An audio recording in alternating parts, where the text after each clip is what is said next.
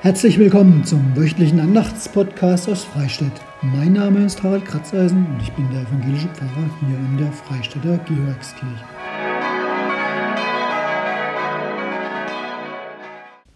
Ganz nah an Weihnachten sind wir herangerückt mit dem vierten Advent. Und ich kann mich noch an den letzten Podcast erinnern, vor gut einer Woche.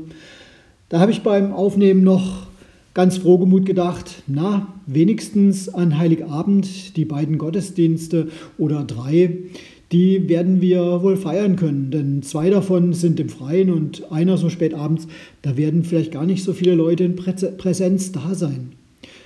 Jetzt bin ich schon leider ein wenig skeptischer. Hier in Dortenau, da steigen die Zahlen nach wie vor und die Rücksichtsnahme gebietet es, rechtzeitig zu sagen, nein, wir treffen uns doch nicht. Warten wir es mal ab.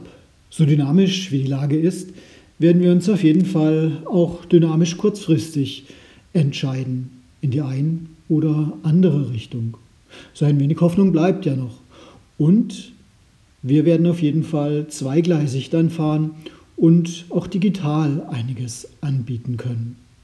Und darüber hinaus Unsere Kirchen in Freistädt und Membrechtshofen sind jeden Tag, den ganzen Tag geöffnet.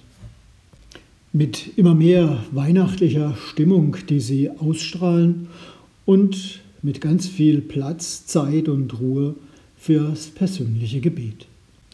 Heute im Podcast zum vierten Advent, da wird es um Geschenke gehen, denn schließlich ist Weihnachten das Geschenkefest.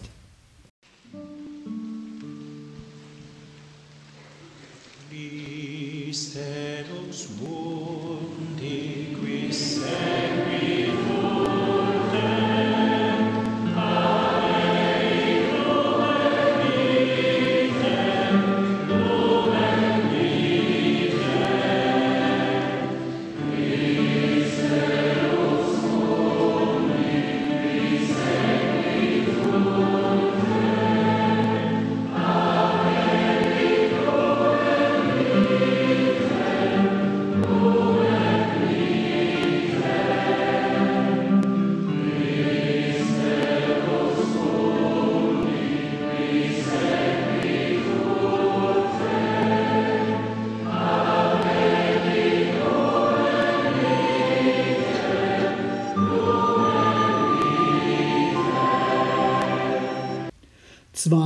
kein Psalm aus dem Buch der Psalmen, der Lobgesang von Maria, aber durchaus mit ihnen vergleichbar. Und so ist er der Psalm für den vierten Advent. Ich möchte ihn euch vorlesen. Meine Seele erhebt den Herrn, und mein Geist freut sich Gottes, meines Heilandes. Denn er hat die Niedrigkeit seiner Magd angesehen. Siehe, von nun an werden mich selig preisen alle Kindeskinder. Denn er hat große Dinge an mir getan, der da mächtig ist und dessen Name heilig ist. Und seine Barmherzigkeit währt von Geschlecht zu Geschlecht bei denen, die ihn fürchten. Er übt Gewalt mit seinem Arm und zerstreut, die hoffärtig sind in ihres Herzens Sinn. Er stößt die Gewaltigen vom Thron und erhebt die Niedrigen. Die Hungrigen füllt er mit Gütern und lässt die Reichen leer ausgehen. Er gedenkt der Barmherzigkeit und hilft seinem Diener Israel auf, wie er geredet hat zu unseren Vätern, Abraham und seinen Kindern in Ewigkeit.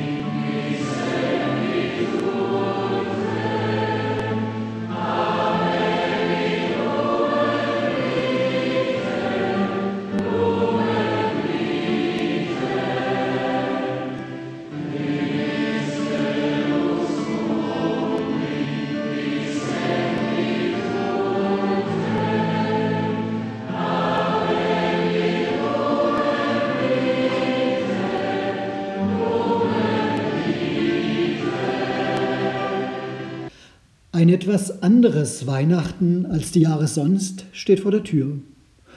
Und vor dem Lockdown, da haben sich viele noch in die Geschäfte gestürzt, um Geschenke zu kaufen. Noch viel mehr Geschenke werden dieser Tage geliefert, aus dem Internet bestellt, direkt nach Hause. Manchmal fragt man sich ja, was dieser Geschenkestress in der Vorweihnachtszeit denn eigentlich mit Weihnachten zu tun haben könnte. Dieser Stress wurde zwar ein wenig ausgebremst, weil ein Virus keine Rücksicht nimmt, aber wenn man sieht, was im Onlinehandel vergriffen ist, sind die klassischen Geschenke längst besorgt. Und wie war das jetzt aber mit den Geschenken und Weihnachten? Haben die was miteinander zu tun oder geht es nur darum, weil wir uns freuen, beschenken wir uns? Also in der Geburtsgeschichte Jesu, sowohl bei Matthäus und auch bei Lukas, wird vom Schenken erzählt. Noch in der Nacht, so erzählt Lukas, machten sich die Hirten auf den Weg, um die Geschichte zu sehen, die da geschehen ist, die uns der Herr kundgetan hat. Genauso schreibt er es. Die werden nicht viel mitgenommen haben. Ganz sicher keine Geschenke, denn sie selber waren normalerweise bettelarm. Und als sie nun am Stall ankamen und alles so fanden, wie ihnen verkündet worden war, fingen sie an zu reden und breiteten das Wort aus. Und wir hören auch, Maria bewahrte diese Worte in ihrem Herzen. Wie mag das wohl ausgesehen haben? So mit hochroten Köpfen sind sie davongelaufen oder standen sie da? Sind sie ganz schnell und ganz eindringlich beim Erzählen gewesen? Oder eher zögerlich und nachdenkend? Denn man hat ja schon eine recht merkwürdige Geschichte zu erzählen. Von Engeln auf dem Feld und von einem kleinen Kind im Stall.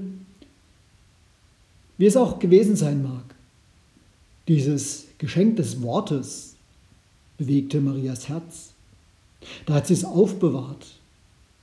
Weiter noch. Sie hat es in ihrem Herzen bewegt. Sie hat es nicht einfach nur vergessen. Es hat sie berührt. Das Kommen der Hirten und deren Erzählen, es war ein bewegendes Geschenk, das zu Herzen ging. Einige Zeit später, so erfahren wir durch Matthäus, kam nochmal Besuch vorbei. Dieser Besuch war im Gegensatz zu den Hirten wohl vorbereitet, mit ausgesuchten, wohlbedachten Geschenken. Die Weisen aus dem Morgenland. Als auch sie endlich das Kind fanden, hören wir, wurden sie hoch erfreut, fielen nieder, beteten das Kind an und taten ihre Schätze auf. Gold, Weihrauch und Myrrhe. Wie Maria und vielleicht auch Josef auf diese wirklich königliche Geste reagiert haben, bleibt uns verborgen. Wir können diesem Gedanken nur nachgehen, so wie es in manchem Krippenspiel ausgemalt wird. Denn es wird eine Reaktion gegeben haben, die kann gar nicht ausgeblieben sein. Doch das bewegte Herz steht bei Lukas und gehört den Hirten und ihrem Wortgeschenk. Übrigens, unseren Krippenspielen ist das oft nicht genug. Darum werden dort die Hirten immer wieder auch mit echten Geschenken ausgestattet, damit sie was in der Hand haben, was sie bringen können. Es ist einfach bei uns so fest im Kopf verankert. Ja, und es ist ja wirklich nicht vorauszusehen, welches Geschenk berührt nun den Beschenkten oder die Beschenkten am meisten. Das gilt ja heute noch genauso. Gerade um die Advents- und Weihnachtszeit wurde und wird in manchen Familien zum Beispiel viel Musik gemacht. Natürlich hat es auch seine Härten, wenn schon ab Oktober immer wieder Schneeflöckchen, Weißröckchen oder alle Jahre wieder dem Klavier oder der Flöte abgerungen wurde. Im Lauf der Jahre, da wurde das Repertoire dann bei manchen, die das länger geübt haben, größer. Es kamen dann die Choräle im Gesangbuch hinzu. Wir haben es dann manchmal in der Familie mit musikalischer Begleitung im Hintergrund gesungen, weil wir uns gegenseitig die Stimme nicht halten konnten. Und dann klang auf einmal auch durch manche Wohnung Tochter Zion oder Macht hoch die Tür, die Tor macht weit und Ode Fröhliche. Ja, und dann gibt es noch die Familien, die nochmal ganz andere musikalische Bedürfnisse haben, weil sie musikalisch tatsächlich auch begabter sind, als wir es sind. Ein recht bekannter Musikwettbewerb für junge Menschen, der hat seine Regionalprüfungen so Ende Januar meistens. Ein Studienfreund mit musikalischer Familie in der Nachbarschaft, der erzählte mir mal von seinen Erlebnissen. Da schallte dann ab Oktober Bach oder Mozart oder sonst ein Klassiker durch das hellhörige Mehrfamilienhaus. Auch in der Weihnachtszeit. Und als man dann mal nachfragte, ob man nicht mal für die Nachbarn auch etwas Adventliches oder Weihnachtliches spielen könnte, wenn man denn schon immer zuhören müsse, wurde man abgewiesen. Denn das andere, das sei ja viel wichtiger. Advents- und Weihnachtslieder, naja, das könne doch schließlich jeder irgendwie singen und spielen. Und er erzählt weiter, ein paar Jahre später stand dann wieder mal so ein Wettbewerb an. Und wieder bat man, hey, könnt ihr nicht auch mal ein paar Weihnachtslieder zwischendurch üben? Und es stellte sich heraus, der übende Sohn, der spielte diese auch. Aber nur in der Kirche wo er inzwischen als Organist aushalf und die Weihnachtslieder eben an der Orgel übte und nicht zu Hause. Zu Hause gab es dann zum Leidwesen der weihnachtlich gestimmten anderen Hausbewohner dann doch wieder Mozart und Bach. Ja, und dann geschah Folgendes. Heiligabend machten sich alle auf den Weg. Und jeder seinen eigenen. Mein Studienkollege, um Gottesdienste zu halten, der Sohn der Nachbarn in die Kirchen, in denen er an Weihnachten Orgel spielte. Und bevor mein Studienkollege losfuhr, da las er noch einmal seinen Gottesdienstablauf am Schreibtisch durch. Sein Smartphone brummte. Ich habe es noch nicht ausgestellt gehabt, hat er gesagt. Eine WhatsApp vom Nachbarssohn wurde angezeigt. Er hatte Weihnachtslieder eingespielt und schickte diese nun als musikalischen Weihnachtsgruß. Und nicht nur das. Später stellte sich heraus, dass er allen im Haus, deren Handynummer er hatte, und die ein oder andere, die hatte er wohl noch extra erfragt, diesen musikalischen Weihnachtsgruß geschickt hatte. Und irgendwie war man sich im Mietshaus einig, Mensch, das war jetzt das schönste Weihnachtsgeschenk in diesem Jahr. Manchmal sind Emotionen, Gefühle eben doch das allerschönste Geschenk. Da kann dann der überall ausverkaufte Weihnachtsverkaufshit diesen Jahres, nämlich die Spielekonsole, für den gemütlichen Lockdown auf dem Sofa nicht wirklich mithalten, denke ich zumindest mal.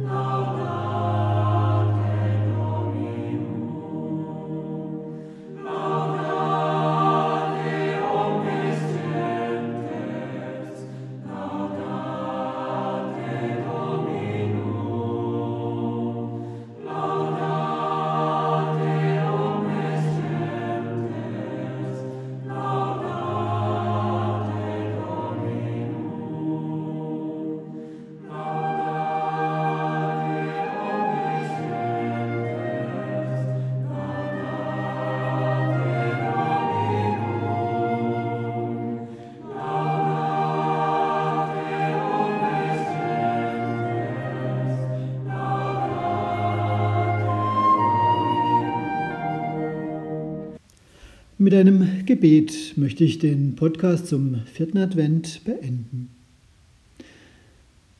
Gott, wir bitten für die Menschen in unseren Gemeinden, Dörfern und Städten.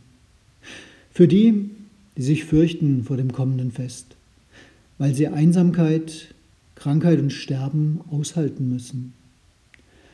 Lass das Licht von Bethlehem auch ihre Traurigkeit erhellen und die Klarheit des Herrn sie umleuchten, damit Furcht und Tränen weichen.